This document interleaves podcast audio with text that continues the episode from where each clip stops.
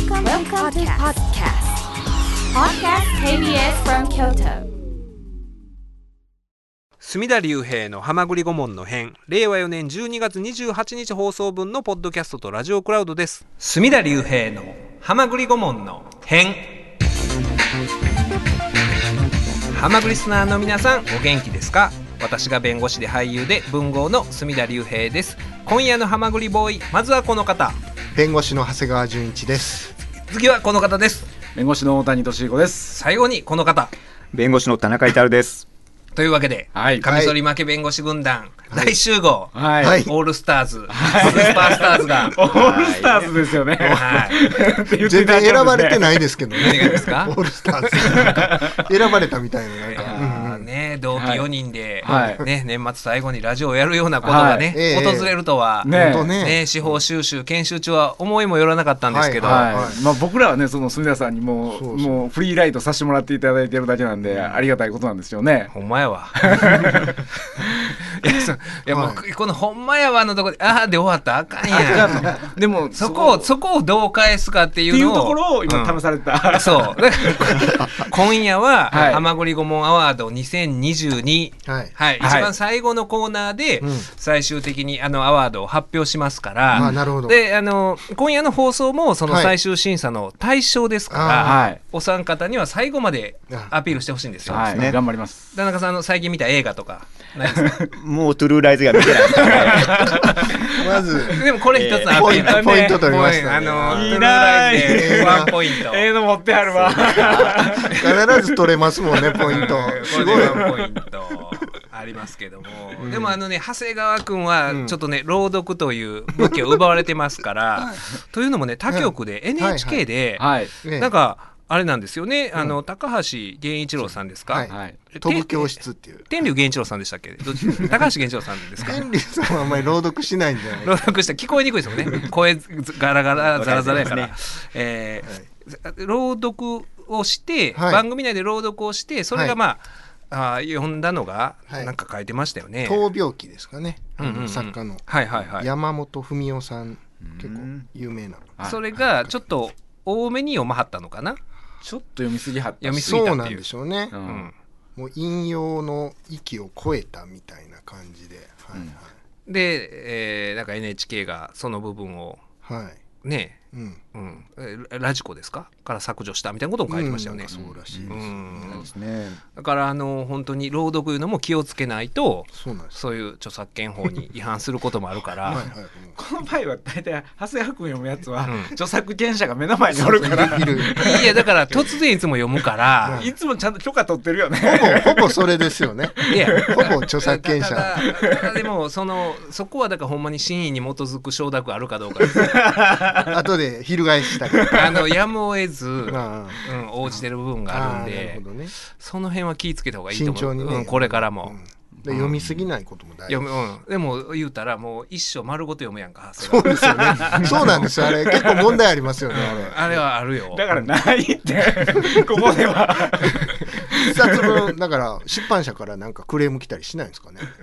でも著作権者は私でしょ、まあうんそうやからいいのか。いやだからただほんまにだから僕の真意でしょ問題はね、うんううんん、ほんまに番組上やむを得ずっていうか、うん急にいつも読むから、放送中に突然ね、予承諾告して。ないかららね。なるほど。断りたくても断れないですからね。そうですそうですからね。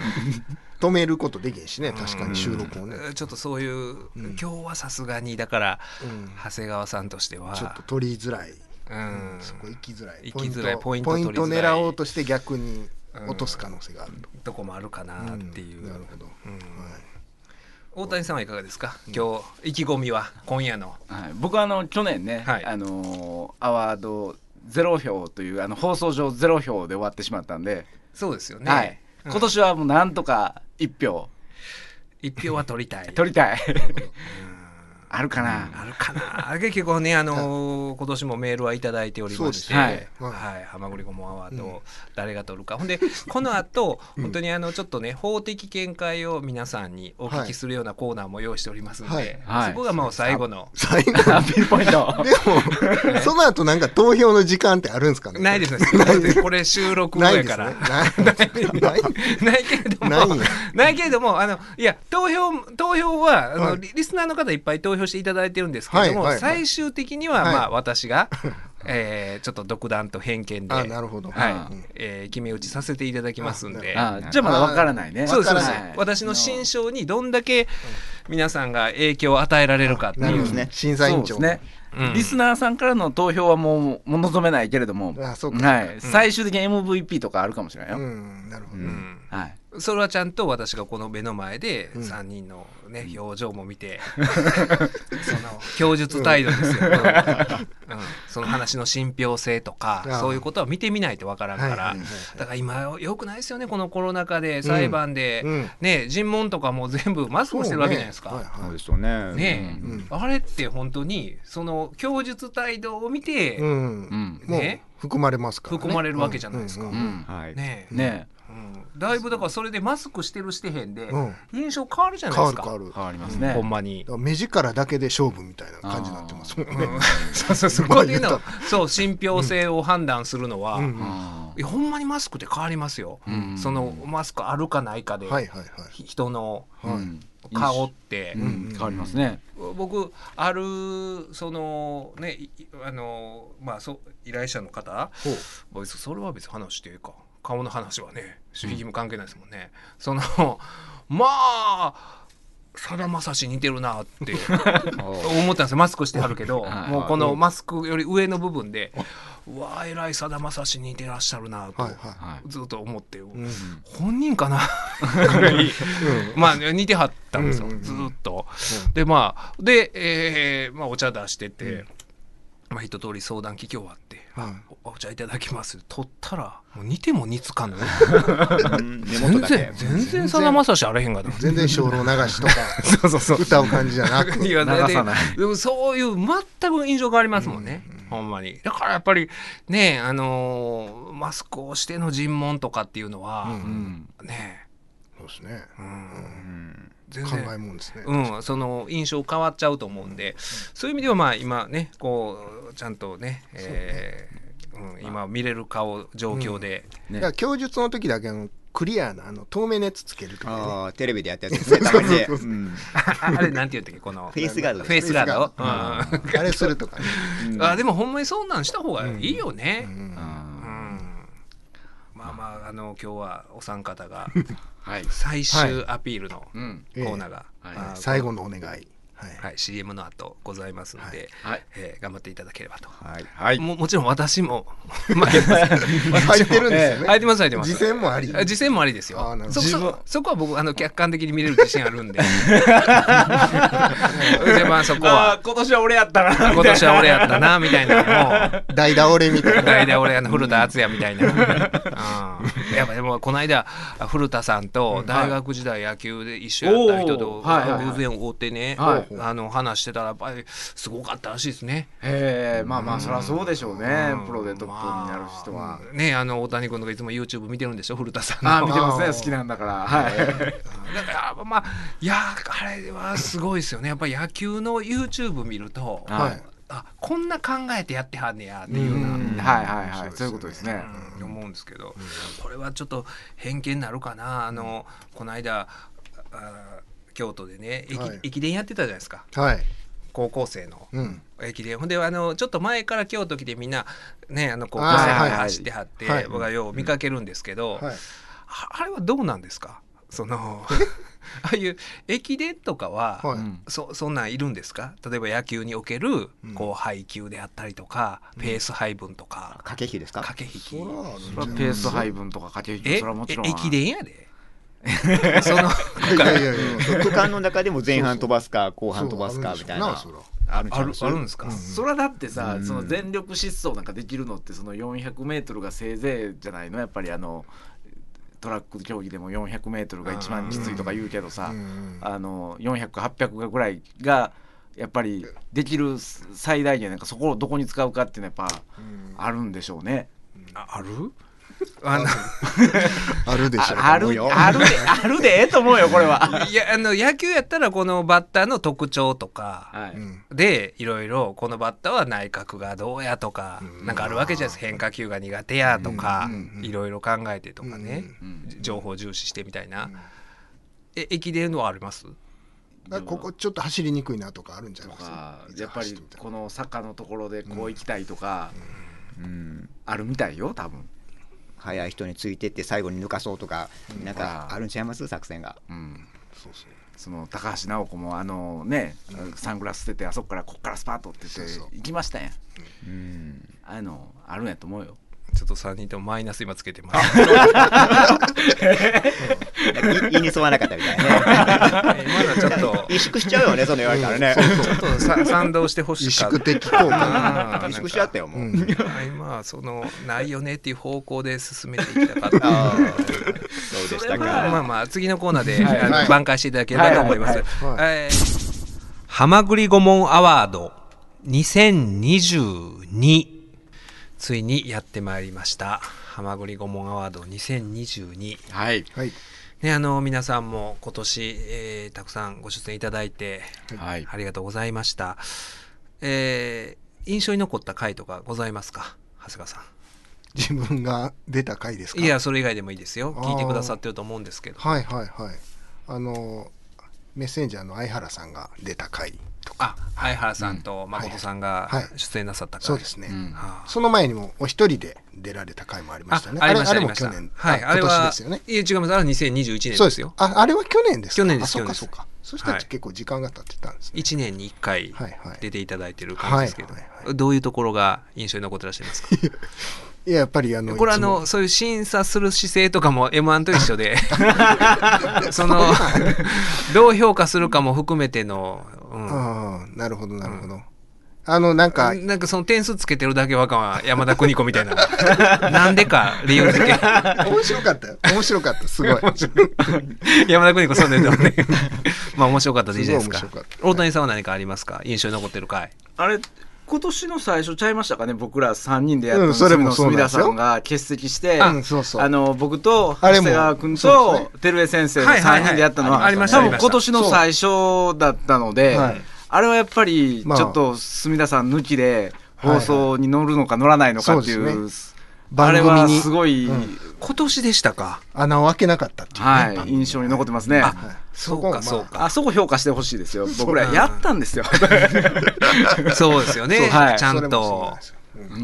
ありました。あそういえばこの照江先生に対する投票もございましたよ、はい。ラジオネーム、はい。沖田虎丸さん大阪男性40代の方です、墨田先生今年も素敵な放送ありがとうございます。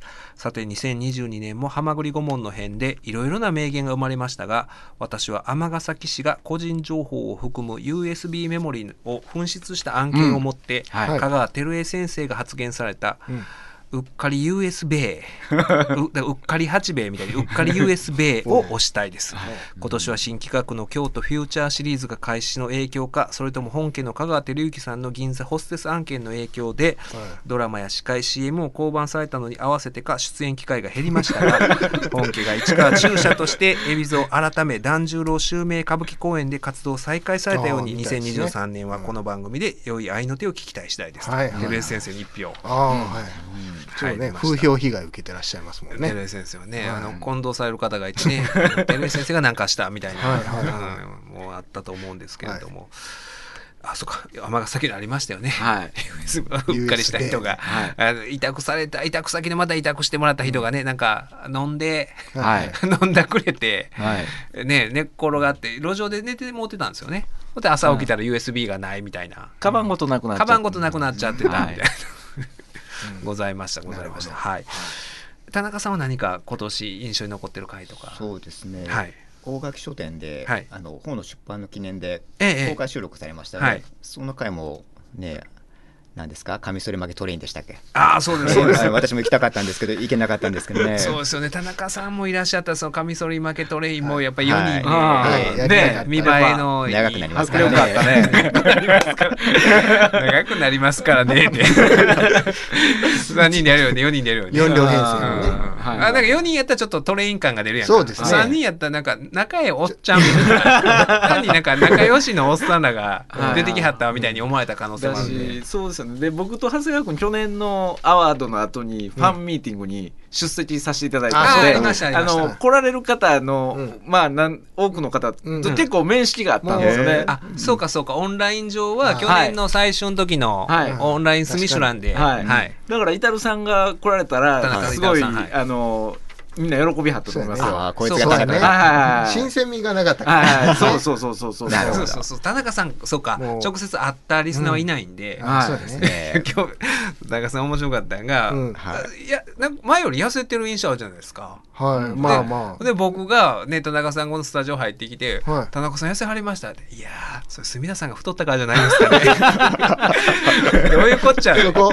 そこポイントになります。そういやそポイント入れときましょうあれはポイントを入れてますよ。そ おかしいやんその現象。確かに私太りましたけれども、太った人から細い人見ると。細見えるっていうのは それはなかなかないです。僕がね第三者として、そうそう。あの見えるのは分かりますけど。ね。僕と田中さんが並んでんのを見て隅田太ったか田中さん細見えるはわかるけど、まあでも住田さんも毎日鏡見てるからねそう言われたらああなるほど。なるほど。なるほど。そうかそうかそうか。自分で見られてるなるほど自分基準になってると。ええはい。わかりました。なるほどね。その言及してくださったトレインもいただいてますよ。こちはいら森山塾さんからいただきましてい。つもありがとうございます。ほんまねお誕生日も送ってくれるしバームクーヘンをね。うん送ってくれて。うん。はい。うん。でもまあでもね結構大きいんですよバームクーヘンが。食べがいある。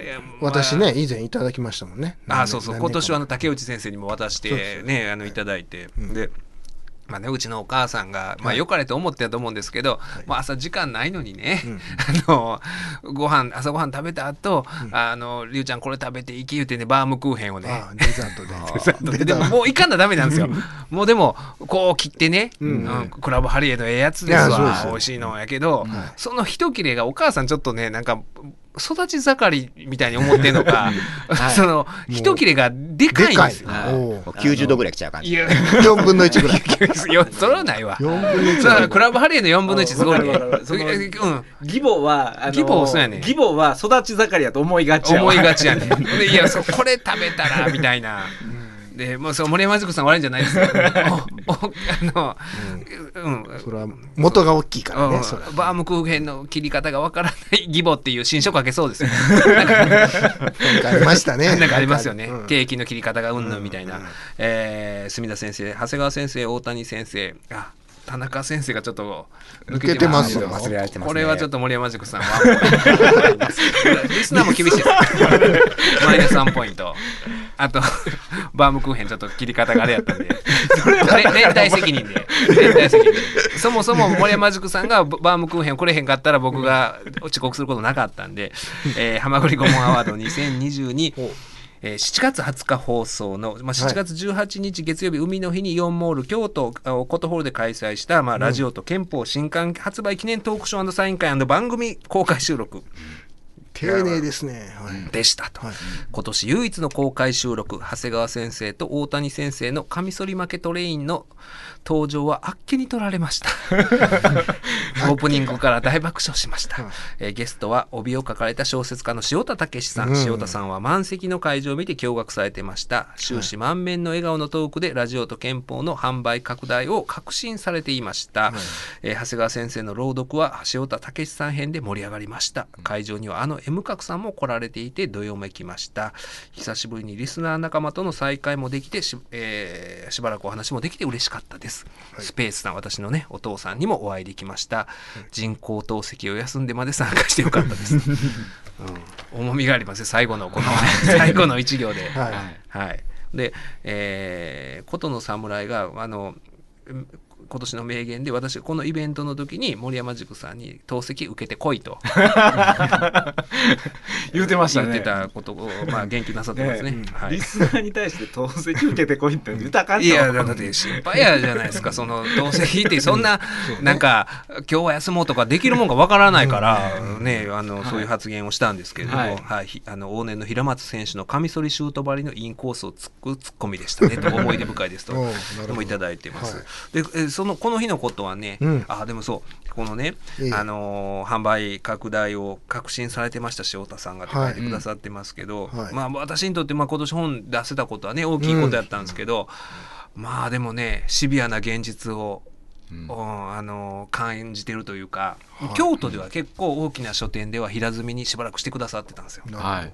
ただこれがうん。もう7月20日発売5ヶ月経って、うん。今行くと、なかなかねもう本屋の片隅に1冊あるとか。あ平積みになってたのがね、うん。あーまあまあまあでもそれでも置いてくれてんのがね、ーまあね。ありがたいけれども。あまたの本がまあどんどん発売されてきますからね。そうねってなって、うんで自分が何してるかというと、その本屋の検索コーナーあるじゃないですか、あそこでだからそもそもねあの前はああここに平積みしてるわって分かったんですけどそれが分からんあれ？どことか思ってうん。検索することもあるんですよ、あー。どこって。ほんでその本屋の片隅に置いてある一冊を把握しつつ検索することもあって、うん。これなんでかというと、それをしてプリントアウトもするんですよわざわざ。そうすることによって。ななんか本屋の人が、はい。この本よう探してはるなと。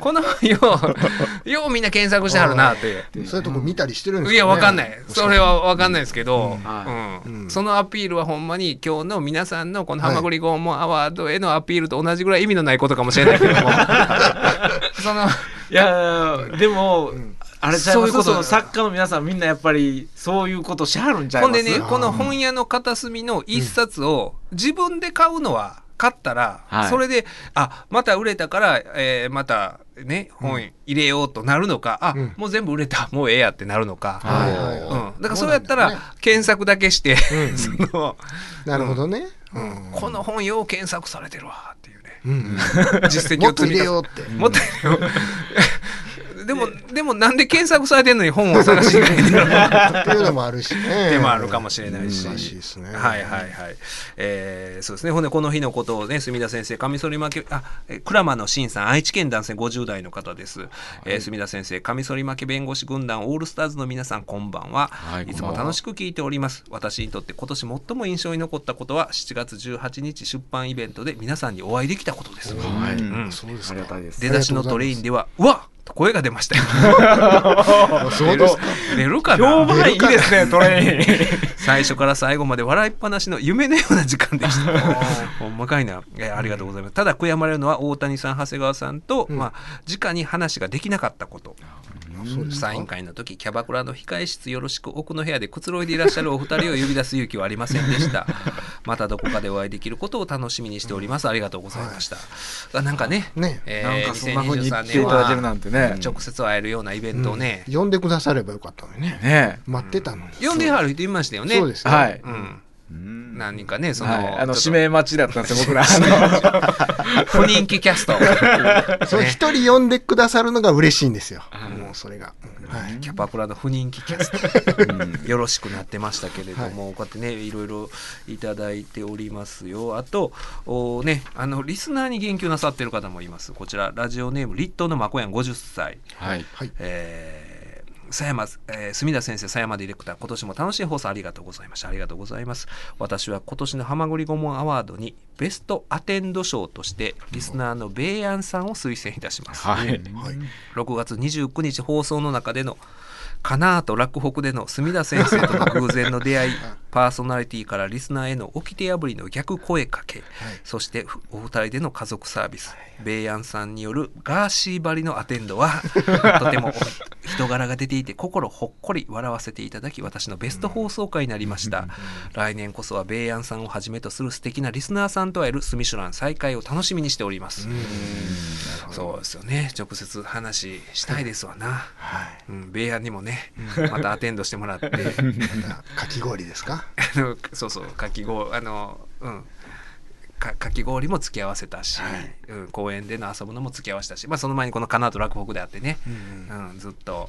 おいろいろねうちの 娘遊んでもらって米安の娘にね、お嬢さんに遊んでもらってっていうのがございました、あーねほんま田中さんもね直接やっぱりリスナーにうん。ねあ根強いファンがいますから、はい。そうですか。はい。さんのいますよ、そうですか？はい。そうなんですよね。うん。いやだなかなかやっぱりねその田中さんとかの方が、うん。あ会えない、はい、うん。じゃないですか。希少価値があるんですか？会える人じゃなくてね。会えない会えないっていうのが価値がやっぱりね。うん、そうです。例えば、あのラジオ出てる人で、まあ、芸人やったら劇場見た会える、はい。ね、はい話家やったらまあ、うんそやし会いに行けるってありますけど、ね、そういうミュージシャンやったらライブ行ったり、はい、会えないですよ。会えない そういう機会がないと ね普通そうでしょ。一般人ですからね。相談行くわけにもいかないしねそうですよね。でっち上げるわけにもいかないですから、えーこちらシルバーチャリオスさんからいただきました。えー大阪府男性40代の方です。俳優で弁護士で文豪の墨田先生、カミソリ負け弁護士軍団の皆様、今年も素敵な放送ありがとうございます。今年のハマグリ顧問アワードでぜひ何か賞をあげてほしいのが、秋に他界された燃える闘魂アントニオ猪木さんです。もう説明、えー不要ですが、えー猪木さん追悼の10月5日オンエア会における冒頭の猪木さんへの思いが詰まった長いトークは感動しました、私が一人で喋ったことをおっしゃってるんですかね、えー近所の寺に今いると聞いてまさかと思いながら向かった先に本当に車に乗り込もうとする、えー彼に遭遇する話は情景画面に浮かび男のロマンを感じました、ああそっか千代院でね見かけたっていうね僕は受験生の時ですよ、来年もプロレスロマンのエッセンスあふれる番組を期待しますと、いただいております俺かな今年は。猪木さんって書いてあある 猪木さんさっきのねあの水木さんもそうですけど、はい。ねえそういう亡くなられた方多かったですね。うん。なんかねえあの竹内先生がもう年を重ねるともう時間が時が過ぎていくのが目に見えるってこの間おっしゃってたじゃないですか。なんかね我々ももう、お四十六田中さんに至っては。四十八ですね。四十八。え？年明けで四十九四ですよ。十。九でしょ、え。いやあの大事に生きなダメですわなほんまに、はい。うん。いやだからあの今年ね結構あの初めて出演してくださる方とか多くて、はいさっきのね。あの、京都カルチャー路線にはいしてもそうなんですけそうど、ですね。僕のライバルですね。そうそうなってくるとこのね リーガルバラエティ路線がへどんどんどんどん、はい。削られていくから、削られていきますあでもねほんまにもう40もう半ば田中さんに至ってもうもう50も見えてき。た、はい。田中さんが50っていうのを感じると思うとね、時の流れ早いですよ。ね。だからなんかその田中さん僕お会いしたのは、うん。あーあそっか。受験生の時にそのね自習室で見かけた レックレックの京都烏丸校の 市場烏丸の自習室で見かけたのが最初やからね。だから25ぐらいの田中さんのイメージなんですよ。あその時ののはい。その人がもう50っていう。ほんまや。四半世紀。ですか半世紀。だからほんまに僕は思うのはそのね、えー今年いろいろ初登場で、えーバッキーの上さんだったりとか、木村秀樹先生とかうん。出ていただいてるのは、なんかねあのそのもうこれからどう生きるかっていう部分で、あの考えることがあってその時にやっぱり、かかっこいい年の重ね方してる人の話聞くしかないなっていうのがあって、うん。だからそれで話聞きたくて、うん。お話聞きたくてまああのお願いして、もうなんか人の真似するしかないじゃないですか。さっき歩いてる人の。ええ感じに、うん。ええ塩梅やなーって思う人をね、ううん。んだからそうなれないけれどもちょっとそういうの、うんうん、なんか一部分エッセンスを盗んでっていうようなことをしていかなあかんなと思ってるわけですけれども、えー待ってください。や他にもあの来てますよ、おはい。こちらは、うん。ことの侍さんからいただきました、墨田先生こんばんは。今年はあまりメールを送れず申し訳ありません。そんなことないですよ。最優秀男優賞竹内義和論説委員長。例年通りの妄想と邪推は健在はい。今年は年末に一発を掘り当てたことから MVP に選出しました、それは玄米コンこと篠田真理子さんの一件です。あ 先ほど勝手に弁護団で、うん。はい、はい私たちが話してた。はい。2019年2月当時の放送を振り返るとまずはい墨田先生は広岡ライオンズの管理野球を引き合いに出した同じ変ことやってるわってない。変わってないですね。変わってないですね。変わらない。変わらないって大事ですよ。大事。はい、玄米を甘く見ると痛い目に遭うと警鐘を鳴らしていました。どういうどういう継承や？こうするように竹内先生も、うん。仮に離婚したとしてみんなが思い出すのは玄米のこと。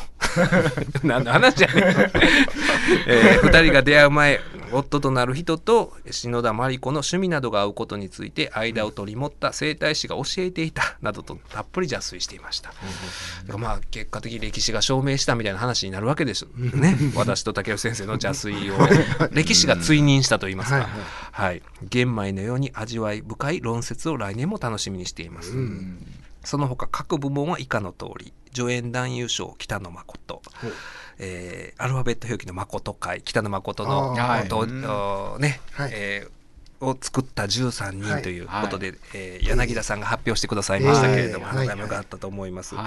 で相原さんとのラジオ巨頭会ともに印象が強烈、新人賞鈴木すずみさん、はい。鮮烈えー強烈なデビューで錦湯大将との接戦を錦湯 の親父とのねお 長谷川さんとの、ね。はい。接戦制した結果鈴木すずみさんがはい。新人賞をこのね「えーはい。琴の侍」の中では取ったと、はい。カムバック賞堺のおじさん。うん私の高校の同級生、はい。2年ぶりの出演来年はと、はい。あでそうそうこれで忘れんように言うとこうと思うんですけど、おはい。来週、はい。えー2023年一発目堺のおじさんはい。登場してくれることになりまして、はい。というのももう1月のね、えー3日に収録するんで皆さんもねそれぞれねあの実家帰ったりするわけでしょきっと。うん。亀反巻弁護士軍団も、はい。あ奥さんの実家帰ったりとかいろいろあるでしょうから、って考えたら1月3日誰がいるかなと思って、うんあそうやあの高校の友達と まあ京都の学校やからね、はい。うん、あの京都おるんちゃうんかなって言ったら、堺のおじさんしか まああのき来てくれなくて、もしかしたらまた増えるかもしれないですけど、また、え2人でやろうかなと思ってるとともにですね、はいあとおゲストでですねお。はい。実はあのハイスクール漫才。はい。お。2022で優勝したレイジークラフト、はい。おというコンビがいまして、はい。でこのコンビの一人があー実はその私の高校落成の後輩やと。はい。いうことで安本さんですかね、はい。で大木高校の石山さんっていうう高校、うん。2人とも高校3年生でコンビ組んで、まあ、と大会出て優勝したということで。ねでこのお二人が出てくれると。かなり墨田さんと被ってはりますね。そうですねいやもう私もね高校の時に漫才やってましたから、はい。で落成高校で優勝してというね。あーだからでねその高校の先生が電話かかってきたんですよ。へえ先生から電話がかかってきて、あの、はい。うん、あでその前にこう知ってたんですよ。このあの、僕の高校の後輩が優勝したっていうのうんは巨人賞がねツイッターで書いてあったんですよ。はいはいはいはい審査員でもすごいですよ。審査員が阪神巨人、んで、えー、相原さんもですよ。うん。でりんごさんとか、はいはいあ笑い飯、うん。はい。うん、こうそういうあで板尾さんとかですよ。はい。あが審査員してるっていうはいはいはい。賞で、まあ、優勝したと。い。うことで、はい、あのね、ちょっと。どどういうね。うんうんまあねどういう今のそういう高校生でこうねこうハイスクール漫才ですか優勝する子が、はい。どういうお笑いを見てきて、うん。はい。言ったら278歳ぐらい違うわけですよ。あ。そうですよそうですね。ね。僕46歳やから、はい18歳の、はい。それぐらいの息子がいてもおかしくないわけですえ全然おかしくくないですよ。だからもうそうですね。今のその子らはその僕らねそのごっつええ感じのコントを見て育ってるわけですけど、そうじゃないわけでしょもでも今はいろいろ情報集めれるからそういうとこまで遡れるじゃないですか全然、あまあね。YouTube とかいっぱいあるから、はいはい。今の若いそういうお笑い目指してる人の方がそのもうダウンタウンの昔の頃の YouTube とか見てるから、うん。むしろそういう人らの方がもうレジェンドとして、ん。だからあそうん、なんか位置づけてるとも言いますからねな。るほどね。うんちょっとねどういうだから興味あるんですよ、は笑いに対して興味を持ってはい。今後どういうふうに考えてるのかとか、うん。はい、で若い子とも話せなあかんわ。あっちこっちどうにいやそうそう。いやだから若い子か、若いみずみずしい未来のある人間か、はい。我々も未来ないじゃないですか。同年代でやってそうそうてもあかんもうあかんねんもう、うん、ど何も見つからへんから。全員同じ悩み抱えてるから。解決せえへんねん。だからその悩みを解決した先に進んでる人、うん。あるいは、うん。そんなことにまだぶち当たってない、うん。これから未来の無垢なうん。人、うん。まあでもそう言うても僕らでも18の時いろいろ悩みあったから、はい。そうですよ。うん。っていうような話をね、うん。まあ、考えてるわけでございますよ来週は。で、えーまたあの「とことん侍」のおメールに戻りますけれども、おはい。優秀録音賞墨田先生。公開収録の際自腹を切って録音機材を借りて。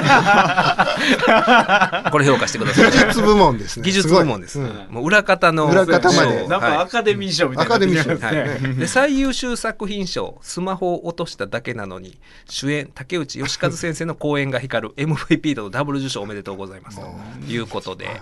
はい。先日のやつね。先日のね見つかったらしいですよ竹内先生、はい。ねで今年は花房先生コラーゲン配合マンさんそして水道橋博士とこの番組ゆかりのある方々の健康に問題が生じる年でした。墨田先生もたびたび残尿感の話をされていました。ね そんなたびたびではないと思うけど キレが悪いんですよ、えー来年は皆さんがけん皆様が健康に過ごせますようにそれでは良いお年をお迎えください。とそうです。えーいただいております、そろそろですかね。えおう。もう発表した方がよろしいですか？もう一枚ぐらい読めるかな？